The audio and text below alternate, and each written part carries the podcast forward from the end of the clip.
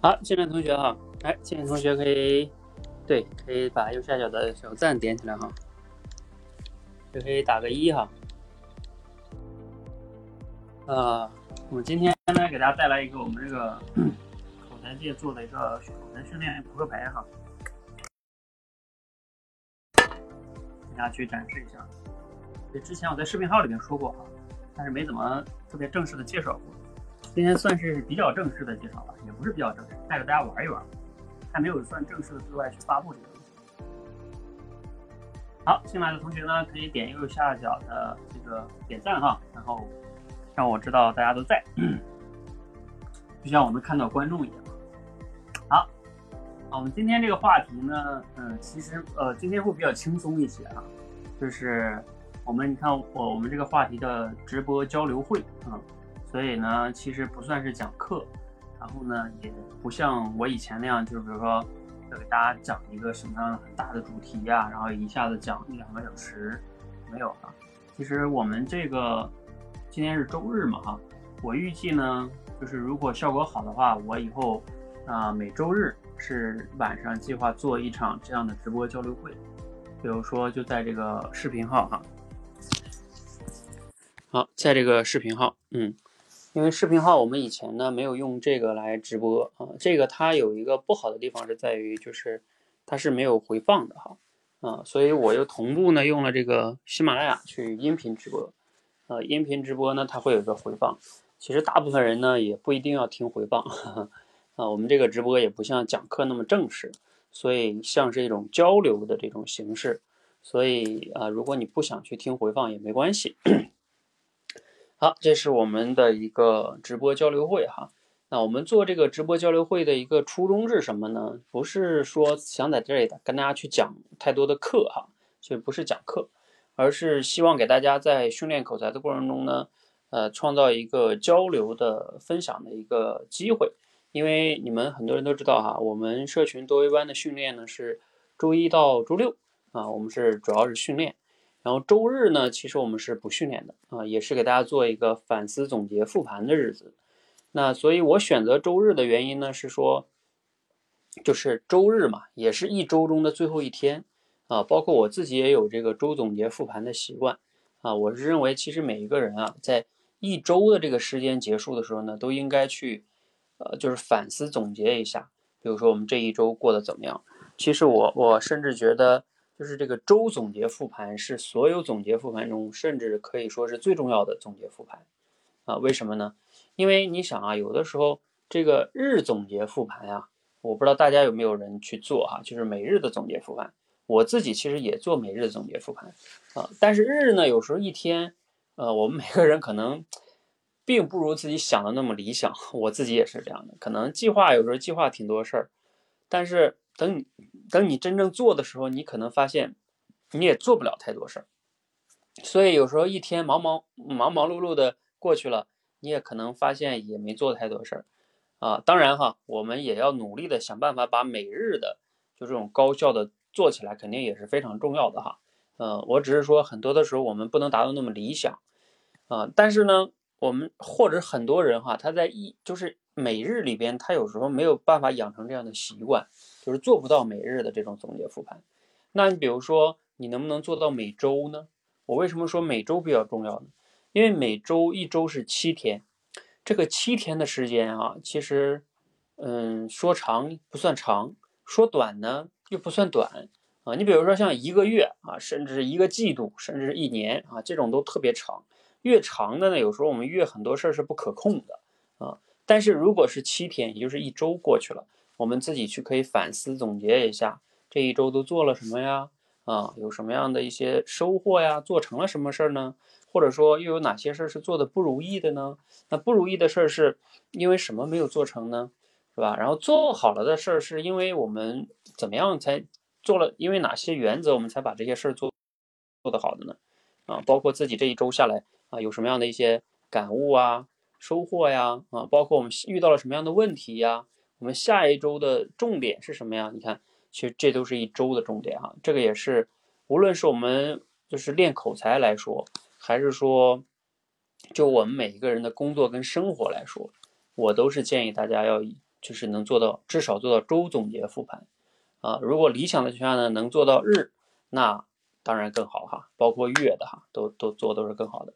所以呃，我就说这个周日啊，周日的这个晚上啊，如果以后我们要尝试这样的效果要是好的话呢，就建议和大家每周哈，我们来做这样一场交流分享会啊，还是交流分享会的意思呢，就不完全是啊，我在这儿像讲课那么那样的哈，啊，很长篇大论啊，或者说呃讲特别多的观点哈，我希望是。给大家创造一种交流互动的环境哈，好，所以进来同学呢，你可以打个一哈，同时把右下角的这个点赞点起来啊，就让我哎一直感觉这个台下是有人在听的哈。你知道咱们这种网络的直播哈，它其实跟现实的这种面对面的交流会不一样的地方就在于啊，我们现现实的这个面对面交流，我们能看到大家的这个眼神啊，有有更多的互动是吧？但是像我在网络上直播呢。嗯，这个看不到人的啊，所以就不知道我们有多少人在啊。这样的话呢，呃，包括不知道你在不在听，是吧？所以它其实对于这个讲的人来说呀，也是一种挑战啊。所以我也是希望在这这样的一个活动中呢，能和大家去互动啊，这个才是我做这样一个直播交流会的初衷啊啊，绝对不是像说我在这里全篇的我讲一个小时哈啊，这是想跟大家做的一个互动哈。好，呃，所以进来同学呢，可以打个一哈，然后呢，继续点右下角这个点赞哈。好，那我们今天的这个话题呢，我定了三个哈，嗯，就是呃三个部分啊，一个部分呢是就是聊一聊如何提高这个即兴表达能力。好，我们已经有两个同学打了哈。啊，这个即兴表达能力呢，很多的人哈，其实练口才，我相信大家有时候是一个就是对自己。都有这方面的期待吧，希望自己能能达到即兴表达啊，就是这样的话呢，是觉得自己这个口才哈肯定是更好嘛啊，能达到自己理想状态。因为我以前也看到过很多学员写的那个希望吧或者需求哈啊，就是这个即兴表达，嗯，那即兴表达呢也确实是在口才中要求比较高的一种表达了哈。呃，像我们在我们这个社群中训练最基础的不是不是即兴表达，我们最基础的叫脱稿表达，就是你先能做到脱稿有准备的表达就可以了哈。这是你在这个，所以即兴表达，但是我还是要和大家聊一聊哈，因为大家老是想要达到这个目标嘛啊，我就想和大家聊一聊，包括我昨天晚上刚好跟我们多维班的一个学员有聊到这个话题啊，他自己的现在是的一个目标，就希望自己能脱稿。连续能讲十五分钟以上，啊，那我昨天刚好跟他探讨了这个话题，所以今天呢也想和大家在这里把昨天跟他聊的一些想法吧，在这里给大家分享一下啊。然后这是第一个话题啊，第二个话题呢是呃，就是我手上拿这个这副扑克牌哈，嗯，呃，这个扑克牌是我们前段时间做出来的哈，呃，这里边呢包含了几个要素，也不知道大家能不能看到哈，就是嗯。它是包含了这么几个要素啊，呃，一会儿可以带着大家玩一玩这个扑克牌哈，嗯，包含几个要素呢？比如说我先随便拿出一张哈，这个扑克牌呢好像有点反光，是不是？嗯，呃，好，我就大概说一下吧哈，它是这样的，这个扑克牌中呢 包含了这么几个要素。首先从内容上来看呢，你们看上面有一个。一个书名号，嗯，这个书名号呢是一个，呃，叫什么？呃，是一个小故事的标题，然后再往下是一个关键词，比如说像这个上面呢，它是一个时间，嗯，是吧？那个关键词是时间，呃，再往下呢是一个图啊，这是个图片，我们每一张扑克都是按照这个格式做的哈，然后再往下呢是，嗯，一个问题啊，比如这个问题叫。该不该催好朋友还钱啊？那这个呢，也是呃很重要的一个叫辩题吧啊，这是我们在简洁表达里边设置的一个辩题，叫该不该催好朋友还钱。那其实这个旁边呢还有一个，嗯，就是这个红桃啊，当然这个是红桃八，你看到是红桃八哈，但是这里边还有一个红桃啊，这个红桃呢下边写了两个字儿叫感受，嗯，这个感受啊。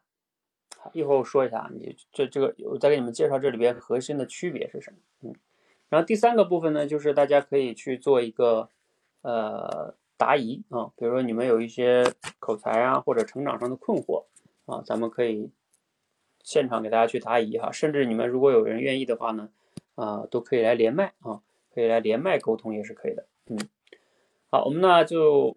呃，大家如果有疑问的话，一会儿可以准备一下哈，就是你打字也可以啊，然后你这个通过连麦也可以哈。好，那我们就来看看第一，先讲讲第一个话题哈，就是很多人比较关心的啊，希望说自己呢练口才能达到这个即兴表达，嗯，那我理解的即兴表达是什么呢？嗯。就是确实是一种能力，不是像有些人，我我听有些老师讲过，他们的把即兴表达就是只是归结为了一个套一些公式，然后就是能应付一下，或者叫稍微提前的准备了一下那种即兴表达哈，就是他提前准备了几套公式，然后不管是什么我都用这几套公式去说，呃，甚至话术都准备好了，呃，这种即兴表达我是不太赞同的哈，因为。我觉得就是咱们人，你真正的在很多的场合下，你不可能完全准备好，是吧？你你都把那些话术都准备好了在那说，一方面不现实啊，另外一方面是，就是你如果说不是根据当时的情况去，呃，去组织的语言的话，或者去想的话，你是用一个你脑子中框定好的一个一句话或者一个标准，直接在那儿说出来了。这样的话跟复读机有什么区别呢？啊，所以我是不太赞同那种的即兴表达哈。不过我说这种即兴表达呢，它可能确实难度也会高一些的哈，因为这种即兴表达呢，它要求我们做到，就是你要真的能快速构思，嗯嗯，首先呢，这里边会有一个大的前提哈，你们哎好，我可以看看这个哈，不过你们可能 有点看不清哈，你们可能在我们公众号上面或者我很多的节目上都听过我讲过这个。就是叫口才成长螺旋图哈，啊，看一下是不是有一个镜像啊？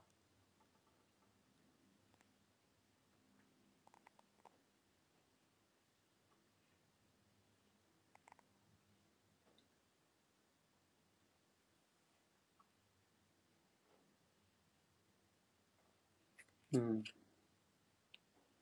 不对，嗯，这个上面动不了。哎，算了，不用不用看也行啊，反正就是这个口才成长螺旋图，你们在我们公众号上能找到。呃，这个里边呢，就是我想说即兴表达的一个大的前提啊，也是我们在训练中一种一直带大家去呃做的哈，就是叫口脑协调啊，你要先把口脑协调能力练好，也就是脱稿表达。比如说此刻我在这里去做直播，我是没有准备什么稿子的哈，啊，我甚至其实。核心的框架我都没写太详细，关于这个即兴表达，我只写了三点，然后我就来讲了哈，剩下其他的都没有准备啊，就在这讲了哈。我我一方面呢，是因为我前面跟大家讲了，我希望今天这个分享不是那么正式的，像讲课一样哈，啊，我希望的是一个交流哈，所以即兴表达啊也一样，我就准备了三点哈，今天跟大家简单聊三点，当然这个东西要要细聊的话，可能能聊一个小时，所以即兴表达的第一个关键点是什么呢？就是。你有要有一个基本的基础，叫口脑协调。那到底什么又叫口脑协调呢？我的定义就是在脱稿的情况下，你的嘴能很好的表达你脑子里的想法，就他们两个之间是同步的啊。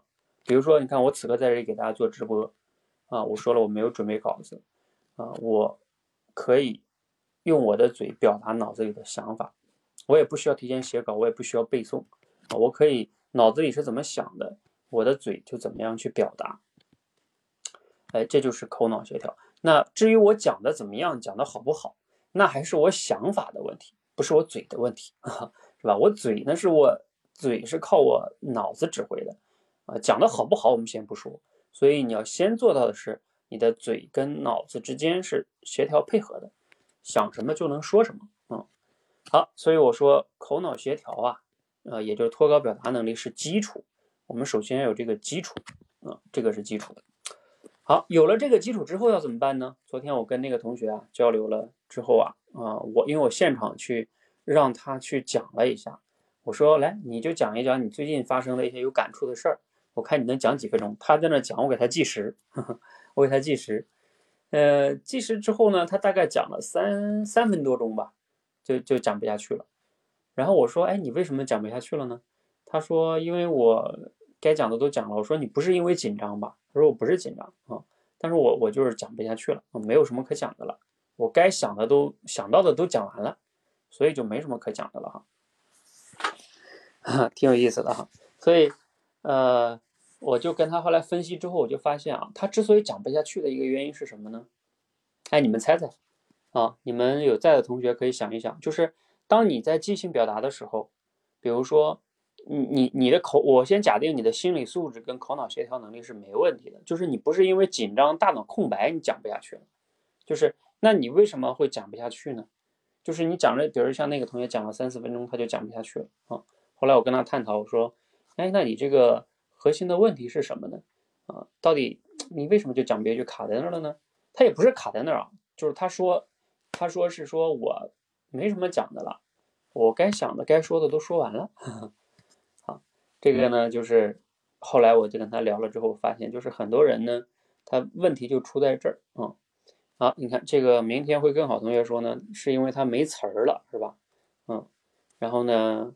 哎，这个乾隆同学啊，说的是，那感觉自己没想好，所以就没想明白，嗯，所以就讲不下去了，嗯，哎，这个乾隆同学说的是比较准确一点的哈，他不完全是没词儿了啊，因为词儿啊只是一个具体的，你你把我昨天跟他用了这个类比哈，就像盖房子一样，你这个词儿有没有词儿，它其实是一个砖，一砖一瓦，那。真正讲话这件事儿呢，词语我不是说它不重要，但是它不是最关键的。最关键的是，就是你这个房子的结构，这个房子的结构啊，你有没有框架？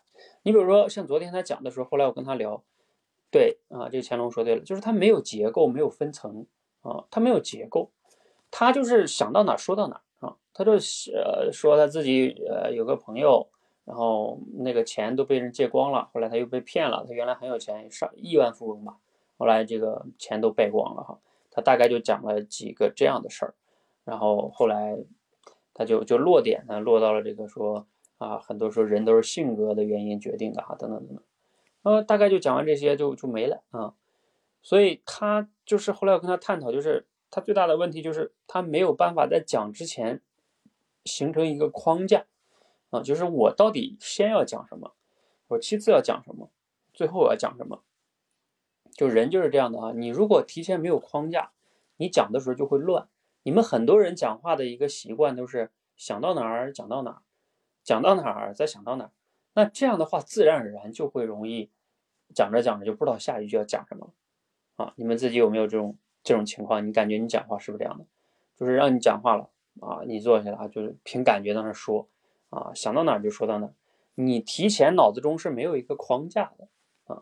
这样的讲话习惯，就是在我看来，你是不可能练就一个即兴表达的能力的。如果你没有这种提前构思框架的能力，比如说像我刚才说了，我说我今天是没有怎么太准备的，是吧？就是我说我没太准备哈，但是我没准备，我也就比如说关于这个即兴表达这个事儿，我是我是提前啊想了三条了。啊，所以我今天分享就是围绕这三条讲的。这三条甚至具体内容我都没有写，我就写了这三条那我就围绕这三条讲。那这三条每一条我可多可少。如果每一条我讲的多一点呢，就多一点；讲的少一点，也加起来也就短一点哈。所以这个我可以控制时间，我可以详讲的详细一点，也可以讲的呃略一点哈。嗯，好，这样的话这三条。呃，我都给他讲完。你看，我这个即兴表达这个话题我就讲完了。所以，这就是叫即兴表达中的框架思维哈。啊，一会儿我可以给大家演示一下，一会儿我可以用这个谱给大家演示一下，就是比如说到底即兴表达的时候我是怎么构思这个框架的哈。一会儿演示一下。啊，第二个就是我刚才说的，就是你要提前想好结构，想好框架。很多人没这样的习惯，也没有这样的能力。嗯那我们在社群中是有专门练这个的啊，就是叫条理表达啊。我在条理表达的课程里边有讲过，就是过程顺序啊，还有这里边很多同学应该学过哈。我看这个甘田啊，甘田应该是我们的老学员是吧？啊，这个过程顺序啊、正反顺序啊、并列顺序啊、矩阵顺序啊等等等等这些，你其实用这些常用的顺序，它就可以让你有一个框架思维的能力，也叫结构思考吧。嗯，所以你有了这个结构思考的能力，它是你即兴表达的一个呃非常重要的核心啊。你一旦在我看来，你没有这个的话，你是做不了即兴表达的，因为即兴表达不是说你在那儿。真的是完全即兴发挥啊！站起来想到哪儿就说到哪儿，在我看来这个是不太靠谱的啊。所谓的即兴表达是在很短的时间内，我们可以能构思出个框架。就比如说咱们现在假如说是个开会啊，那如果我是被与会的一个人是吧？我的领导说，哎，大家谈谈吧，对这个事儿的看法吧，轮流谈谈。你看，我可能不知道之前领导要要谈这个话题。但是呢，我这里边可能有几个同事，哎，可能别的人在说的时候，我稍微有那么两分钟，我可以稍微想一下，我就有个框架，然后我再起来说的时候，就不至于没什么说的，或者说说的完全就是凭感觉说了那么两句，就没头没尾的就结束了啊。那我这样就能形成一个快速的框架。所以这个，嗯，快速的构思、快速的这种结构思考的能力，才是我们即兴表达的一个。核心中的核心啊，如果没有这个，嗯，没戏啊。好，这是第二点哈。呃，还有最后一点哈，关于即兴表达。即兴表达第三点是什么呢？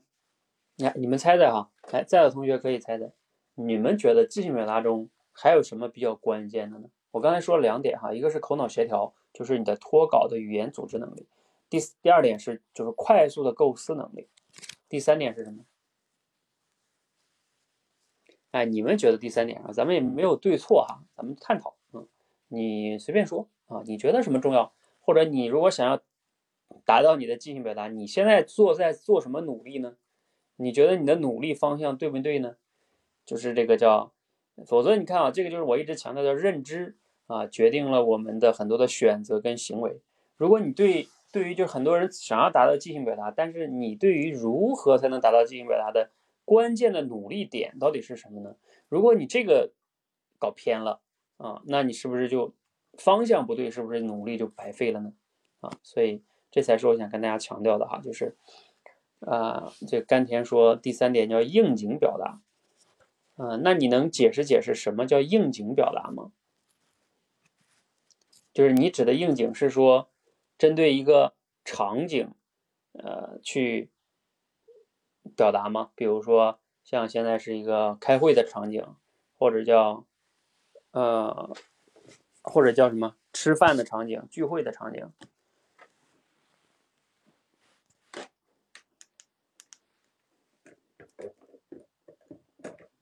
嗯，好，所以这个大家要想一想哈，就是啊，这个啊，这小邹同学说平时要多思考。多总结，嗯，好，这点也挺好的哈，挺重要的。好，你们再想想还有没有别的哈？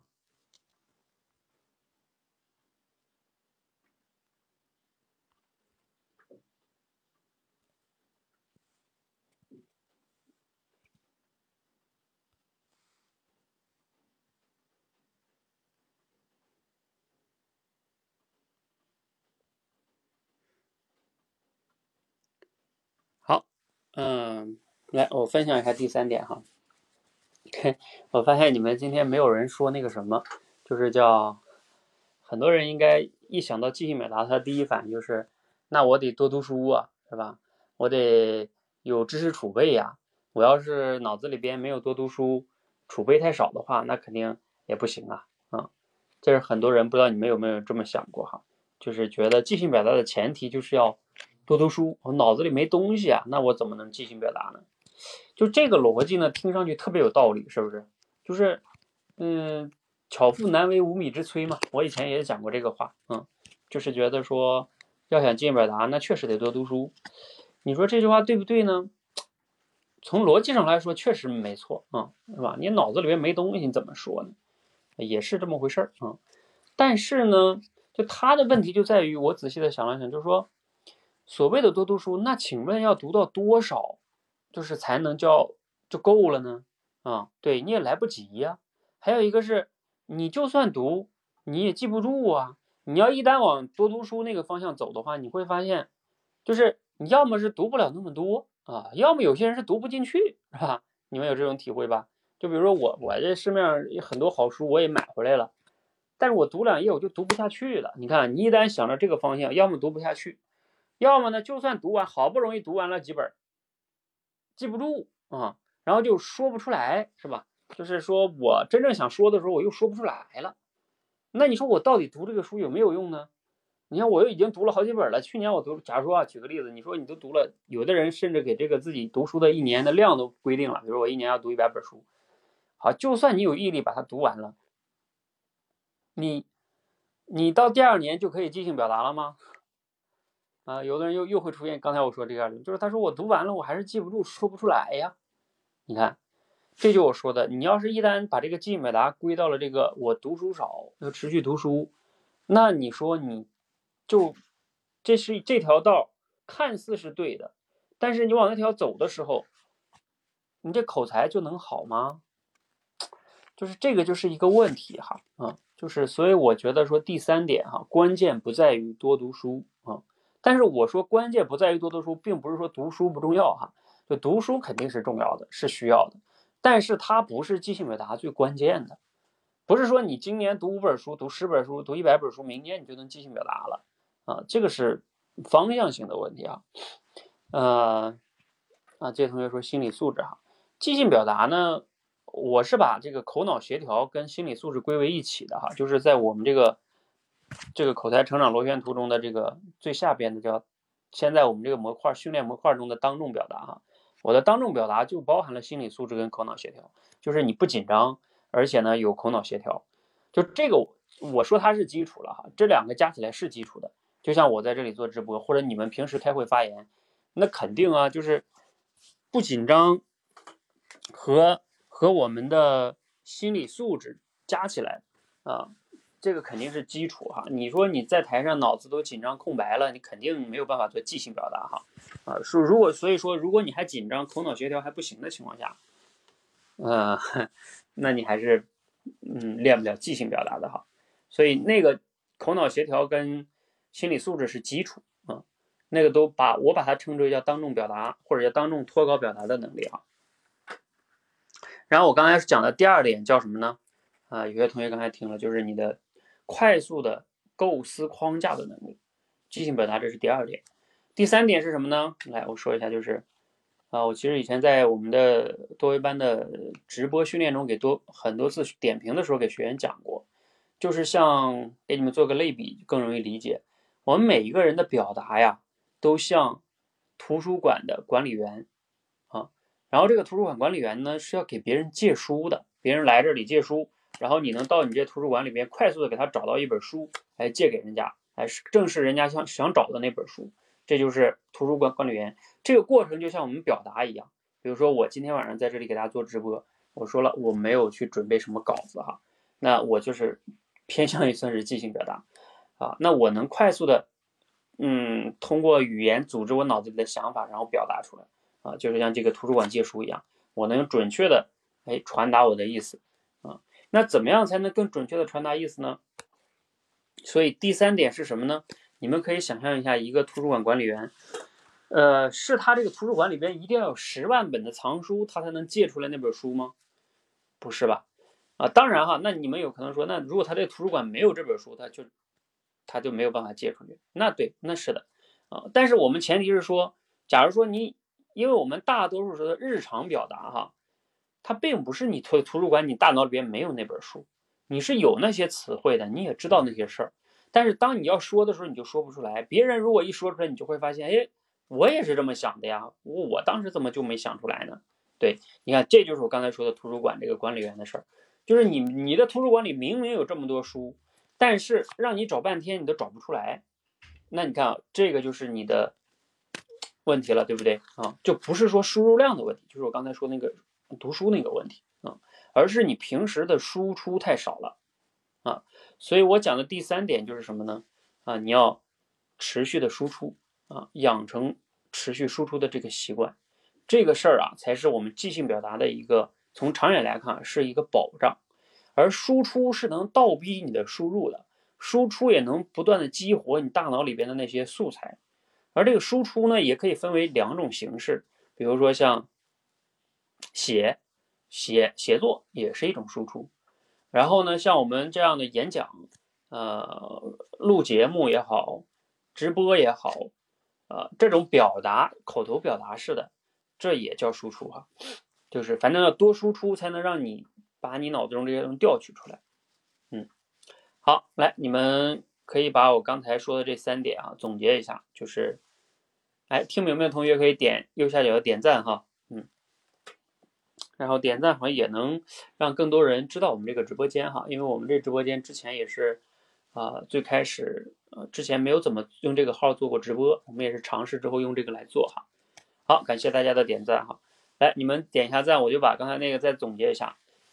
所谓的即兴表达啊，其实这个要想达到，肯定确实要需要很多条件啊，但是我今天强调了三个我认为非常重要的点，第一个。是口脑协调，你也可以叫当众脱稿表达的能力啊，因为这是基础啊。第二个就是快速构思、结构思考的能力。第三个就是你要养成持续输出的习惯。我不管你是用写的方式，还是用像我们现在那个发起那个每日朗读一挑战，是不是让大家去每天读一点、说一点？我自己也在践行吧，你们应该都看到哈。一般不管多晚哈，我我记得到现在好像两百两百多少天了。两百六十多天了吧，是不是啊？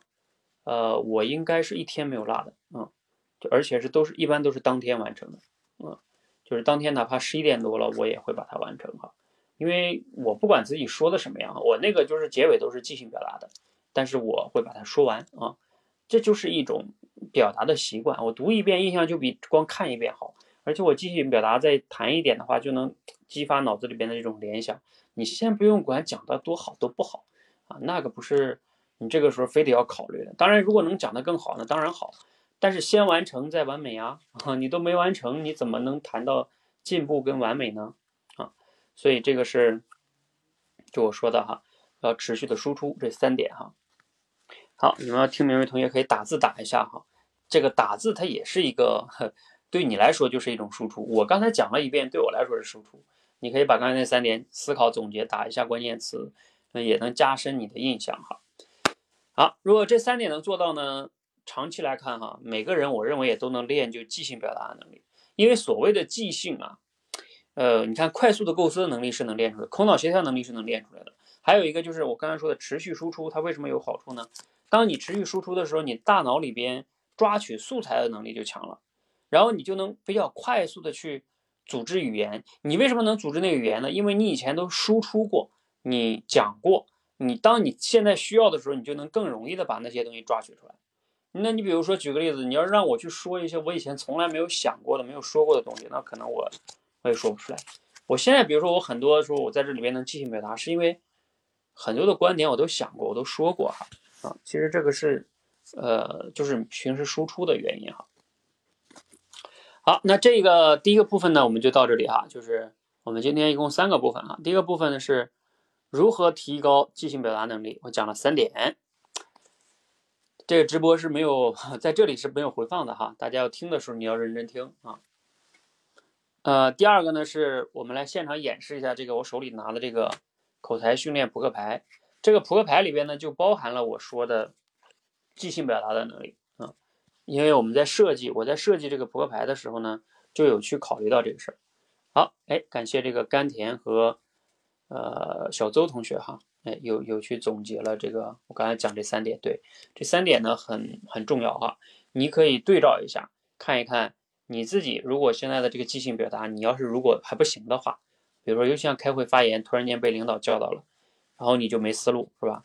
那你为啥就没思路呢？啊，就是你到底卡在哪儿呢？啊，你可以对照我说这三点，看看你自己卡在哪儿，哎，之后也是你努力的方向。好，我们现在接下来实战了哈，实战了啊。这里边呢，这个扑克里边去掉两个王啊，去掉两个大王小王啊，剩下是五十二张。这五十二张呢，刚才我说了，这个扑克牌的设计原理呢是包含了这么几个要素啊。呃，第一个要素呢是上边有一个名字啊，比如说这个方片 A 啊，方片 A 呢是这个故事是抉择啊，你们很多多维班同学应该知道这个故事哈，就是我们多维班训练的一个小故事啊。然后呢，第二个是关键词，比如这个关键词是恐龙，嗯嗯，恐龙，呃，第三个呢是一张图片啊，这是一张图片。然后最下边的那个是一个开放式问题，开放式问题是我们多维班里边条理表达里边用的关键词，不是开放式问题啊。比如说，看我们这个开放式问题就是如何练就，呃，如何才能让自己练好口才啊？你看这个话题哈，你们很多人不都天天想想要提高口才吗？那你是不是应该思考思考，怎么样才能练好口才呀？啊，你的认知如果都是不对的，你怎么能练好口才呢？好，那这是这个扑克中的四个元素哈。那这个角落里边其实还有一个元素，你们看到这个哈，你们能不能看到？就是这个呃，我刚才讲了，我们有这个扑克里边不是包含四个色吗？红桃、方片啊、梅花还有黑桃。我在这四个色里边分别放了四个关键词。这四个关键词叫观察、感受、需求、请求，或者是那个应该叫需要吧？啊啊，需要跟需求是一个意思。嗯啊，需要，嗯，需要，需要跟需求是一个意思。哎，有没有人知道这四个词是什么意思？看看来源于哪里？我感觉应该有些同学知道吧？再说一遍，四个关键词啊，分别对应着。观察、感受、需要、请求，这四个关键词其实对我们的亲密关系是非常重要的啊！你们没有人知道吗？如果你看过那本书的话，你一定是知道的啊！而且多维班学员应该有的同学学过我那个课了啊，就是啊，哎，这个小草同学，嗯，很厉害哈。给你点赞。对，非暴力沟通，嗯，呃，这是非暴力沟通里边强调的非常非常重要的四个关键要素。其实我们所谓的要实现非暴力沟通啊，就是在于这四个词。你能把这四个词理解透彻了，并且你能不断的应用了，你慢慢的就能达到非暴力沟通。好，那这个非暴力沟通呢，其实，呃。就是那本书哈，然后我也开发成课了。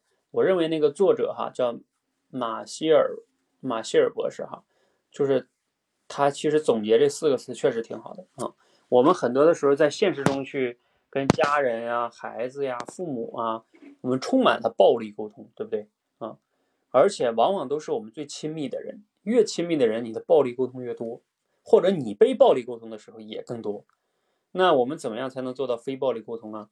就是这个扑克牌上面每一个色上面有一个词啊，观察、感受、需求、需要、请求。嗯，我们表达的时候如果能遵循这个逻辑的话，你的非暴力沟通的频率就会大大降低啊，你的家庭的幸福指数也会嗯 更好的提高哈。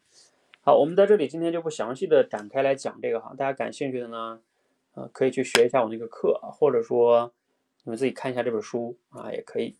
呃，我先来，因为我们今天的主题是这个即兴表达哈。好，嗯，比如说吧，你看，我们先给大家来个简单的，比如说这个，嗯，这个大家可能也容易看一点哈。你看这个关键词上面呢是有个关键词叫世界啊，然后呢有呃一个图片是飞机，就是还有下边呢是为什么很多人会有拖延症是吧？为什么为什么很多人会拖延啊？会拖延不是症啊，会拖延。我们先不看那个炒菜与开车那个啊，炒菜与开车是我们多维班里的一个小故事。这个小故事呢，其实也算是，如果对于新学员来说呢，你可以看着这个小故事，因为我们在第一关的时候就让大家去练小故事，啊，让你们随机抽啊，其实都是这个目的哈。那，呃，但是我们在这里练即兴表达的时候呢，就不练这个小故事了哈，小故事就太简单了，我们就练这三个。一个是开放式问题，为什么很多人会拖延啊？啊，还有世界啊，还有这个飞机这个图，图的话呢，就是相当于看图表达或者要看图说话。比如说你看到一个图，你能让你构思联想，你能想到什么呢？来，你们所有同学哈，在的同学可以去，呃，这三个你都可以吧？啊，比如说，呃，比如说这个为什么会拖延，还有飞机，还有世界，嗯，还有世界这三个，你都可以拿任何一个来去表达，是吧？然后咱们这个视呃视频号是可以连麦的哈，你们要是有人想要挑战呢，你可以来连麦讲一讲哈，这也是你们锻炼和输出表达的一个机会，嗯，嗯，如果没有呢，比如说哈。我可以给大家演示一个哈，就是比如说像这个即兴表达，其实我我也不是提前准备的啊，嗯，比如说，我们就拿这么，呃，拿这个关键词先举个例子吧哈，比如说这个世界，嗯，如果我们拿这个世界为关键词要做即兴表达，我们的第一步是什么呢？嗯，第一步哈，嗯，我以前在那个即兴表达那个课里讲过，就是你要对这个。关键词进行提问，嗯，你要提出来一系列的开放式问题，比如说啊，比如说你提出的问题，往往就决定了你能不能做即兴表达。那个问题往往你要可以提出来一系列的问题，然后你挑一个你能回答的问题就可以了。比如说像这个世界，你可以提就是说我们呃，就是就是一个人呃，如何才能把就是一个活出自己理想的一个世界，嗯，就这个世界也就有点像我们，你可以理解为这个活出一个自己理想的世界，就自己理想的世界啊，就是你自己理想的世界，你其实可以理解为这个世界就是你的生活，是不是？啊，不是那个大的世界，因为大的世界可能你，比如说你要是想谈说我们人如何才能改变世界，这个话题可能就太大了，不好讲，是不是？你也许你讲不了，但如何才能活出自己的一个理想的世界呢？那你自己的理想世界包含什么呀？其实我们普通人的世界就包含了，啊，你的工作，你的家庭，啊，可能还包括你自己的那些内心的世界。你看，如果我要是讲如何才能活出自己理想世界，我刚才从这三点是不是就可以了呀？那我这三点就是我们讲的并列顺序啊，嗯，家庭、工作还有自己内心的某些世界，这三点是并列的。然后如果你让我讲的话，你看我这就框架出来了，是不是？那我就可以谈如何才能活出自己理想的世界呢？比如说啊，首先哈，嗯，比如说这这个看你讲的顺序啊。比如说还有有一种讲法是先从自己的世界讲，比如说我可以讲，我们都听过一句话叫呃一屋不扫何以扫天下哈，其实也是这样的，或者叫我们儒家讲的叫修身齐家治国平天下。你看你要想活出自己理想的世界，首先要从哪里做呀？从自己做。先把自己内心的世界活好。我们内心的世界的建设就在于，比如说我们自己对于这个世界的认知啊，你的价值观呀，你自己想成为一个什么样的人啊，你自己是有什么样的优势啊？你要先把你自己这些内在的东西建设好啊，变得想明白了，嗯，然后呢，再把你的家庭啊，你的家人，比如说孩子也好，夫妻关系也好，跟父母之间的关系也好，这些处理好。就是你这个家你要处理好，家比如说要和谐啊，啊要幸福啊，不能老吵架吧，啊你这个每天太多的家庭烦恼，后院老起火，你真的能更好的去呃做其他的工作的事吗？很难啊，所以你要先把后院处理好，然后第三个才是你回到你工作的这个世界啊，在工作中啊再把这个工作这个世界做好，工作这个世界呢又可以分啊，比如说。你跟你的领导的关系啊，啊，还有你这个本职的工作岗位要做好啊，啊，还有你这个，比如说你要面对如果客户啊，或者什么什么这个要做好，或者同事哈，嗯，好，你看这样的话，我这个即兴表达的框架就出来了啊，就如何活好自己的世界。那我们如果用世界哈，来，你们你们你们可以想一想哈，如果我让你们用世界，你们能想到什么样的提问？我先不让你做即兴表达，你就以世界为关键词。你现在能想到什么样的问题啊？你必须要有这个问题，你才能，你才能去即兴表达。否则你怎么表达？你表达什么呢？你知道你们有些人做即兴表达，我发现了，就是 特别容易去解释概念啊。比如说世界到底是什么？这这个这个不是好问题。你这种问题太抽象了，不好答啊。你甚至如果讲世界是什么，你都不如讲就是我们如何才能改变这个世界啊。你甚至讲这个都是可以的哈。当然，虽然它很大，但是它也是好，也是可以讲的，因为毕竟它是如何嘛，嗯。而这个问题往往分成三类，就是你可以问自己为什么、怎么办啊，还有一个是是什么。比如说关于世界，嗯，就是我关于世界，比如说像，比如说你甚至可以说，呃，叫什么？清朝末年的时候，我们中国为什么会被，就是我们清清朝那个那那个时候清朝末年那个世界为什么会被外国的人所欺压？我们是不是也可以聊这个呀？啊，我们大多数稍微学一点历史的都能总结出几点吧？啊，呃，又或者说你这个为什么的世界，呃，呃，或者是你也可以讲怎么办的世界啊，还有这个是什么哈？嗯，是什么可能就抽象一点，比如说你甚至可以谈一谈我期待的理想的这个世界是什么样子的？你看现在咱们这个世界上也挺乱的哈，有些国家还在打仗啊，然后这个疫情。啊，等等等等等等的，那请问你是不是可以谈一谈我所期待的理想的世界是什么？那你可以谈一谈这个理想世界要包含哪个方面？比如说，啊，你要想的框架，你看你有了问题之后就想框架呗。那请问你这个框架可以是什么呢？啊，比如说你这个框架可以包含了这个世界中的几个部分，比如说，首先我想要一个和平的世界啊，你就可以论述一下为什么一个和平的世界非常重要啊。那这个我相信咱们都都能讲一些吧，啊，我们中国近代这一百年经历过太多的战争困苦哈，啊，屈辱啊，所以和平啊。第二个是什么呢？第二可能是经济要发展的世界啊，人民是生活是富足的啊，别挨饿啊。这个我们也很有感触吧，包括现在很多世界上的国家，也很多的人口连水都喝不到干净的啊，所以一个。富足的世界啊，那第三个是什么呢？第三个可能是一个，呃，你可能谈就是有一些精神文化的这种追求的世界，是吧？就是这个世界不能太每天都活在物质啊，那个吃饱了撑的是吧？天天就是吃喝玩乐，这也不行。我们要有精神的艺术的这些这些的追求哈，啊，好，其实我这些都是我我现想的哈，不是提前准备的啊，就是你围绕这个框架去想就可以了。好，这是关于世界哈，嗯，比如说像这个飞机啊，你看图说话也是可以的，啊，你看到这个图，你可以讲什么呢？来，你们有没有同学，嗯，能想到的啊？你打字也可以，哎，你上麦聊一聊也可以哈，你可以连麦，下边这个是可以直接连麦的吧？啊，可以的。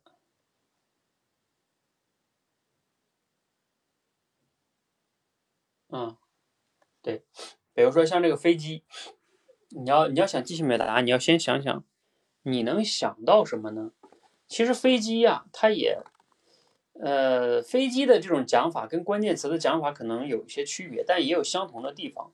比如说，你也可以用刚才我关键词那种方式，先去对它进行一个提问，嗯，比如说你能提出来一些问题的话，那就也是可以的。然后如果说，不是用提问的方式，还可以用什么呢？其实你可以用一些，就是那种联想跟类比去讲啊。比如说，我们都知道飞机呀，它其实是是一个很快很快的交通工具，是吧？啊，要是我们以前我们一个人要想走，比如说进京赶考，那可能要走好几个月呀。就古代那些人是吧？为了进京赶考要走好几个月。那还是在中国境内走个穿越几个省就要走好几个月。那我们现在呢，就是从中国到国外，可能很多的国家一天就到了啊。如果是在国内很多的城市呢，两个小时就到了啊。那这个说就是飞机的价值嘛，是不是？这说明什么呢？你可以去聊的一个类比就是说，这个呀，让我们去就是工具的价值啊，或者叫科技的价值啊，你可以去谈。一个好的工具，因为飞机它本质上来说，它也是一个代步工具啊。包括我们现在开车也是这样的，我们有了好的工具才能提升效率。那你是不是可以谈这个话题啊？啊，那我们怎么样才能呃更好的去提升我们每个人的效率呢？所以一定要学会利用工具。你看，那这个就是我可以讲的一个主题啊，我可以由飞机联想到的一个主题，就是我们要不断的去提升我们的科技能力，或者说。一运用更好的工具，提升我们的效率啊，这是我的主题哈。你们很多人都学过我们的课程中的主题升华，对吧？其实我就是用飞机这个事儿提炼出一个主题，然后我可以再举例子，我可以举很多例子啊，比如说，你看我们此刻今天晚上在这里做直播，哎，大家可以打一下你所在的城市哈，啊，你可以打一下你所在的城市，你现在居住的城市，这个就是工具的力量啊，如果没有互联网这个技术，没有这个现在这些直播平台啊这些技术，咱们怎么可能在晚上是吧？啊？一起来面对面交流呢，啊，这就是包括我们过去这几年做多一班，用直播的形式帮大家练口才。我的理念就很简单呀，就是如果说这个口才需要很更好的及时反馈，那当然很多人说面对面更好是吧？我们能面对面更好，面对面是好啊，但是问题就是成本太高啊。你说无论是你来找我还是我去找你，这个路上成本是不是很很多啊？还有。如果要面对面的话，你你坐在我面前，咱们无论去哪个教室，这教室的成本谁来出啊？是不是得学员出啊？啊，所以这个成本都是很高的。但是我们现在有了互联网，我不用出门，我坐在家里边，你们也在家里边，可能有的人还在路上，哎，我们就可以面对面了呀。这个是不是比飞机还快啊？我以前甚至开玩笑说，这比孙悟空还厉害，是不是？孙悟空他一个跟头十万八千里，那他还得翻一下呢，是不是？我只要坐在这点一下就十万八千里过去了啊！虽然说咱们这个技术还没有达到那个，就是能突然间让我分身哈，然后立体的出现在你面前，但是现在这种视频的也已经很好了啊，也已经很好了哈。我们想象一下以前我们那些亲人们哈，就是跟跟相隔很远的地方，要是寄一封信，哎呀，那半个月一个月都到不到，到不了啊，多久也见不到一封信哈。但是我们现在呢，农村都已经网络非常好了，是吧？视频、微信视频非常方便，所以这都是技术带给我们的高效哈，这就是很好的一个工具。那这个工具这方面，我我甚至可以能举出很多个工具，就包括我自己在用的，比如说像那个呃幕布啊，还有石墨文档啊，我我自己用的，比如说这个石墨文档，我现在彻底是不会用 Word 的啊，你们很多人。我看有些人还是习惯用 Word 啊，有时候写个什么文件啊，会发给我一个 Word，呃，嗯，这就是在我看来就是这个工具你还没有掌握。你你这个像那个很多现在这种在线文档比 Word 好太多了啊，Word 在那写完，你要发微信里，别人打开又不方便，而且呢，别人又不能改啊。你像我们现在那个报名表，你们多维班人都知道吧？我们之前用石墨文档，最近石墨文档出了点问题，我们又换了一个腾讯文档吧。都可以改啊，就是实时编辑，我也可以编辑，你也可以编辑，都是实时变的啊。而且这个它是在线链接啊，就是你可以直接转发呀、保存啊，都特别方便啊。而且手机、电脑都可以查看，全是云端保存。而且我们以前用 Word 写东西的时候，大家都有这种体会吧？你在那辛辛苦苦搞了，比如说一千多字了，突然间电脑死机了，完了，没了。啊，我我以前我记得我大学时候经历过这种事儿，太痛苦了，是吧？好不容易搞出那么多来了，没了，哎呀，你说那个时候就想砸电脑。但是你知道，像现在这些石墨他们这些在线的这种云文档哈，他们都是实时保存的，你写一个字儿，他给你保存一个字儿；你写一个，他给你保存一个，啊，一个字都不会给你丢掉的。然后你电脑死了，别说你电脑死机了，你电脑就是现在爆炸了，你那个文档它是不会没的，因为那个文档是在云端。它不在你电脑里边啊，所以这个就是，哎，我我特别想说的是，就是工具的价值啊，这都是啊。你看我要讲工具是不是？我还能讲，我能讲讲的不会停下来的。然后哎，那我就总结一下，为什么我能可以不停下来哈？就是我刚才说的，我有口脑协调能力吧。第二，我有快速构思能力吧。比如说你讲到这个飞机这个，啊，我就能想出个框架出来，想出了主题跟框架。然后第三个是输出，就是我平时。像这个石墨呀，还有这个互联网能拉近人的距离，直播这事儿，我在四五年前我就在讲这个观点了，就互联网打破了时空的界限嘛，就这个工具嘛。这观点不是我新想的，我以前就讲过的啊，所以我今天只是在这里又拿出再说一下，就是我我快速再把它抓取出来吗？啊，你看你看，所以即兴表达是什么？即兴表达是这样的，嗯，不是我今天说的都是我现想的。不是的，是我以前就想过，但是呢，我以前想过，但又不是说我今天在讲之前我有准备的，我又把它全部背背了一遍，稿啊，我今天特意要抽这张扑克牌，我要跟大家讲飞机，所以我把那个我要讲的我都都准备好了，我讲之前都把它背了，那又不是这样的，我没有背这个东西啊。呃，就像那天我在有个场合给他们做分享，我说你们不信的话，这个扑克牌，你说那这是你做的，你都熟。来，你们要不然这样，你们打字，你们可以打随便打啊，你们打关键词。来，你们在的同学可以打打打几个关键词出来啊，你随便打个关键词啊，你打什么我其实我都可以讲啊。来，咱们试试哈，玩一玩哈。当然，我要是万一没讲好，大家也见谅哈。我也不怕丢人哈。好，来来，你们有谁同学打一个哈？啊，元宇宙哈，天空，嗯，天空啊，你看这天空怎么还能打两个呢？啊，你们是因为看到这个吗？哎，你看人，你知道吗？人的这个人的这个潜意识是容易被影响的。就是，呃，我记得以前以前在哪看过，就是说你要想影响别人的，就是你看这就是那广告商们干的。就天天在很多地方给你出现、出现、出现，然后你无形中就被影响了。你看你们现在打天空、打元宇宙，你们是不是都被这个图给影响了呀？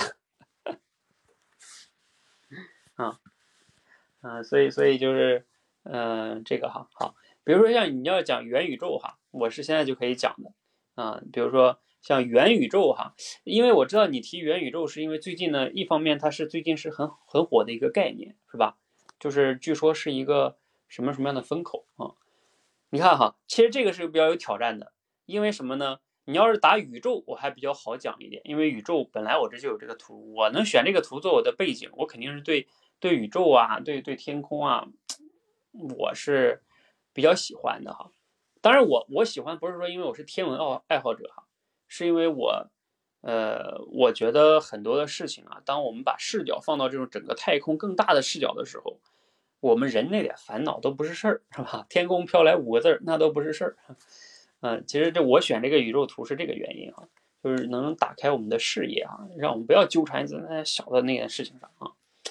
啊，那只不过呢，我知道这个同学提的这个元宇宙哈，他还不是说那个宇宙那个意思啊，它是最近很火的一个概念啊。那这个难讲是在于我其实对这个概念还真的没太关注嗯。就是没有真的去读相关的一些东西，所以我对这个概念不了解。你看，这个就是比较有挑战的，就是他给你出了一个关键词，然后你不了解。你比如像你们出的元元宇宙不了解，或者你们假如说有的人更出了一些什么你们什么专业领域的词，我肯定不懂，是不是啊？那我怎么办呢？好，你比如说像他这个同学出这个元宇宙，我要讲我还可以怎么讲呢？那我就可以讲哈，叫呃。嗯，比如说元宇宙哈，它其实是现在最近比较火的一个一个概念，或者叫一个领域哈。啊，每天呢，在尤其咱们今天这个日新月异的时代，总会出现一些很多新的概念、新的领域，比如说像什么区块链呀、啊比特币呀、啊什么量子物理呀等等等等等等的哈，什么人工智能啊，是吧？嗯，这些就是咱普通人可能哎呀，只是听到了。但是都不太懂啊，或者说也没有那么多的时间和精力、信这种能力去了解的那么透彻啊。我们可能要么都没听过啊。所以对于这样的一些新概念，我们要怎么样去看待呢？啊，你看，我就把这个话题啊给你转变成了面对这样的新概念，我们要怎么办，或者要怎么去去去去看看待哈。好，那我就已经成功的把它转换成了这样一个话题。我不需要讲你那个元宇宙这个问题，因为我不讲你那个东西呢。我们说即兴表达，就是不是说你要说什么东西我都要懂，我不懂我就不讲你那个话题。但是我可以很巧妙的把你这个话题转换成一个我能讲的话题，因为你这个话题无非就是一个我不太懂的概念啊。这是我在即兴表达里边讲过，叫纵横联想。我不懂的东西，我通过一个纵横联想，我就能把它转化成一个我可以讲的东西。啊，我不懂的一个概念，比如把它转换成了一个我们一个不太了解的新的概念或者领域，怎么办呢？嗯，啊，那比如说我要可以讲具体的观点，就是两方面吧。一方面呢，就是对于这些不懂的东西呢，啊，一方面我们也要存在一个存有一个敬畏之心啊，就是不要说人家那些那些东西都是没用的啊，都是什么不值得学的啊，这也是不对的。对于不懂东西，我们要。如果有精力的话啊，或者发现这个事儿很火，有精力的话，我们也要去了解啊，打开自己的视野啊，不要人说人那些都是没用的哈，那你就保守啊，守旧了哈啊，比如说像什么区块链也好，各种币币也好，等等这些东西可以去了解啊啊，这种就是要去开放学习了解。好，那另外一方面是什么呢？另外一方面是，我觉得就是也不要老去被这些概念所，就是觉得自己好像错过什么，然后就觉得好像说，呃，自己啊没有学这个就很焦虑啊。有时候呢，真的没有经历的时候呢，你也不用那么多，就非得都每一个这种新的概念热词你都要去了解关注，也没必要啊。就是根据情况，如果你当下有更重要的事儿，你去研究你更重要的事儿也挺好的啊。你要是天天去盯着各种新概念啊，很怕自己错过什么，我觉得也不好。就是那样的话，容易，对吧？你天天在那追追风口、追热风啊，然后自己可能自己最终什么也没搞明白啊，你也也不好。所以这两个要平衡啊，要辩证的看。好啊，这个同学呢，我就给你关于元宇宙哈，你看我的主题有了。我的框架也有了啊，如果我想再展开来讲，我可以再举点例子来讲哈，反正就能讲了。天空啊，天空这个呢，其实跟这个宇宙有点像哈，嗯，来，你们还有没有其他关键词了？其实天空啊，就是它跟这个宇宙，要是让我讲，我会用一个主题来讲，就是我刚才说那个哈，比如说怎么样去把它这个，呃。就是看更大的事儿，就我想讲的主题就是很多的小事情啊，你往天空看一看，往宇宙看一看，对吧？就是都是小事儿啊。比如说我们家里边的一些矛盾啊，孩子今天没写作业，啊，呃，你你你，你今天老板批评你了，是不是都是小事儿啊？啊，都不是事儿啊。啊，因为我这两天，嗯，最近还在看那个，我推荐你们看一部电视剧啊，就是叫什么呢？历史转折下的邓小平吧，啊，反正就是讲邓小平的，嗯，就是我们中国在呃文化大革命结束的那那十年中，哈，邓小平三落三起，啊，哎呀，这里边最好不要讲这些政治事件哈，啊，反正总之就是。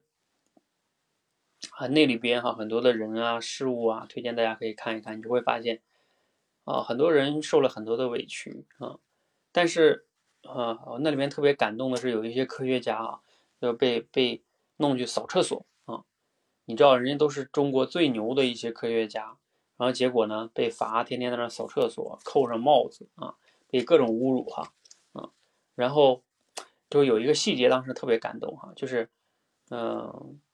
就开始改革开放之后啊，然后呢，就是让这个有一个人就说，哎，那对于中国接下来这个经济发展啊，你有没有什么建议啊？然后我可以把这个你的建议转给党中央啊。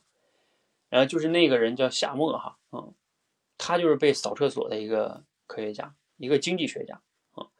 然后他直接就在他那个就是那个书桌里边的文件里面拿出一个很厚的一个。可能他早就写好的一个建议，知道吗？就到底中国这个经济啊，什么社会应该怎么发展的建议，他早都写好了。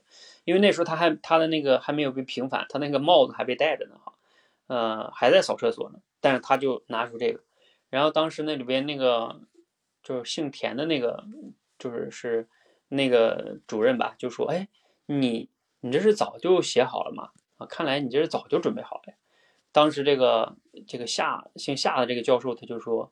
他说了一句话，哈，真是让人感动的话。他就说：“位卑未敢忘忧国。”嗯，你看这句话，“位卑未敢忘忧国”，就是他说我这种位置尽管已经这么卑微了，啊，这么低微了，但是我从来没有敢忘记忧虑这个国家的发展。位卑未敢忘忧国，啊，就是在那里边，我想讲的就是说，刚才说这个，就我们说天空啊，你。你去看一看那些更大的维度的事情的时候，可能有时候我们自己纠缠的那些所谓的一些小事情，也许你就能更放得下了啊。就这个有时候我也是选择这个宇宙作为背景的一个原因啊，也是提醒大家去看得更更更高更远哈，嗯，不要纠缠一些太小的东西。嗯，好，感谢这个沙吉同学哈送的小红心啊。好，这个刚才这个同学呢，又又给我提了个关键词是思维哈，嗯，呃，思维这个关键词的话啊，如果讲的话呢，可能这个相对来说，我觉得会好讲一点哈，因为我平时也会比较多的思考哈，呃，只不过这个思维它比较抽象哈，嗯，思维的话，如果讲的话，我可能会讲一个思维模式，嗯，就是我们很多的时候会思维模式会决定我们一个人的很多的发展哈。哎，这沙棘，我记得你是不是我们多维班之前的那个那学员啊？因为你不是那个那个微信那个名字了啊，我记得，哎，你叫什么来着？呃，我有印象的哈，是我们多维班比较早的学员，第二期不是第三期啊？你你打一下你之前那个在多维班里那个名字，我就能想起来了，嗯，但是我知道你那个微信名好像就叫沙棘，是吧？嗯，所以思维的话，我我要讲话，可能会讲思维模式啊，就是我们很多的时候，一个人的人与人的差别就在于思维模式的差别啊，嗯，嗯这个方面其实也和我另外一个那个就是认知侠那个公众号有很大的差，就是去就是联系哈，就我一直强调，因为所谓的认知模式，有时候也是一些不是思维模式啊，它有时候也是一个叫认知模式啊。那这个思维模式，它为什么对我们人生影响那么大，或者说是人与人的根本性的差别呢？我举一些例子来说明这个观点，你就理解了。嗯，比如说，就像这个我们一直倡导的这个叫积极主动啊啊，这是老生常谈了。它积极主动，它其实就是一种思维模式，就是你面对一个问题的时候，请问你到底是一个消极的态度还是个积极的态度？就是你的行为模式、你的思维模式决定了你。面对这个事情的处理模式，因为这个是高效能人士里边强调的第一个，就是就叫积极主动啊，然后也是那个叫活出生命的意义里边他讲的，就是在刺激与反应之间，我们人是有选择的。比如说你们上班，同样今天被 你们这个部门的人被老板骂的狗血淋头，哎，你看同样的部门的人，他的反应不一样啊，都是被骂了啊，那不同的人解读不一样，有的人会觉得，哎呀，这老板。对不对？就知道骂我们啊，他咋不是反思一下自己呢？都是他的问题啊。那可能你在后我骂完被抱，你就开始抱怨啊，这是你的思维模式啊。那还有的人呢，是哎被骂了之后可能也不爽，但是呢他会去反思说，哎老板你说他他骂的可能也有道理是吧？可能虽然说他情绪态度方式不太好，但他说的问题确实是我们存在的啊。那这个呢，我们以后要怎么样改呢？我们怎么以后才能不不再出现这个问题呢？啊，那这个你看，这种思维模式又是不一样的啊。我我今天看那个就是邓小平那个电视剧里面还有一个还有一个一个情节哈，我也挺挺有感触的啊。就是当时是讲这个军队里边的一个一个领导，他是管思想教育工作的，然后他就发现哈，最近因为尤其改革开放那时候啊，有很多思想上是争论的。你们应该也都知道啊，历史遗留问题啊，就是很多这个领导人讲的思想是不一样的，是冲突的。哈然后结果这个人呢，他在那个开会的时候把这些思想全部罗列出来，就是说，你看这个 A 领导人跟 B 领导人还有 C 领导人，他们说的都不一样啊。那你看这这这这怎么能能行呢啊？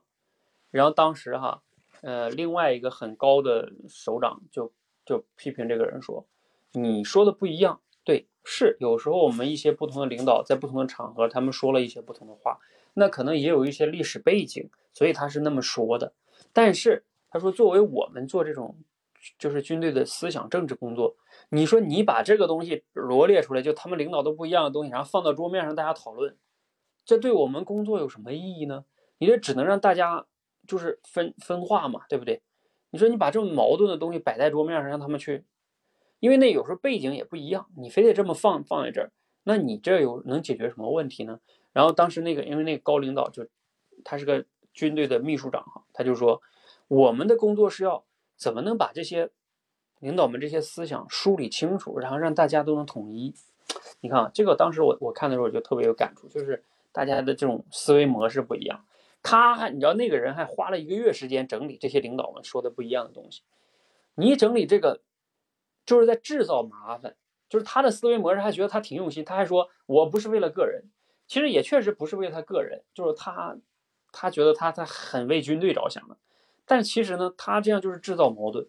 你说在那种情况下，本来大家都是在争论什么谁对谁错，就是在那样一个思想变革的时代，你把这些东西摆在桌面上，大家在那儿也没有个判断力，你就在制造矛盾啊。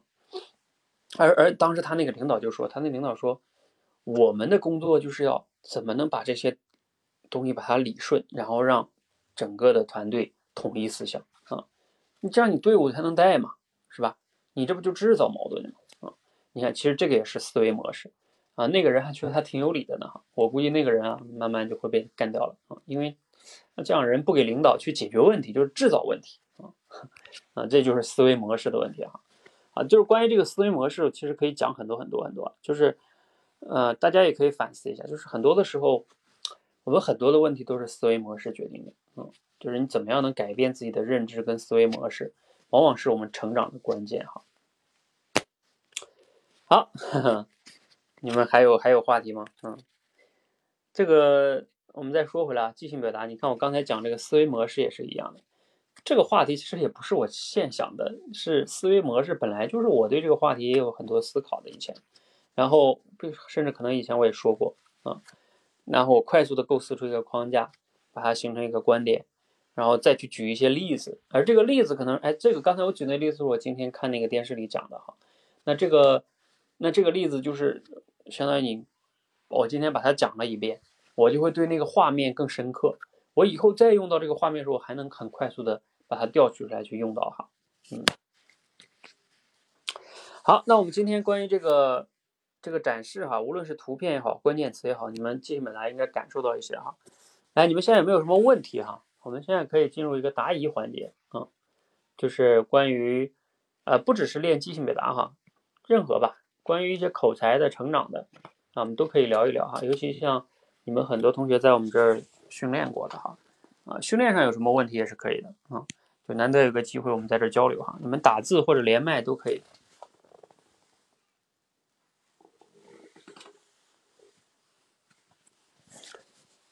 还有吗？大家有什么问题没？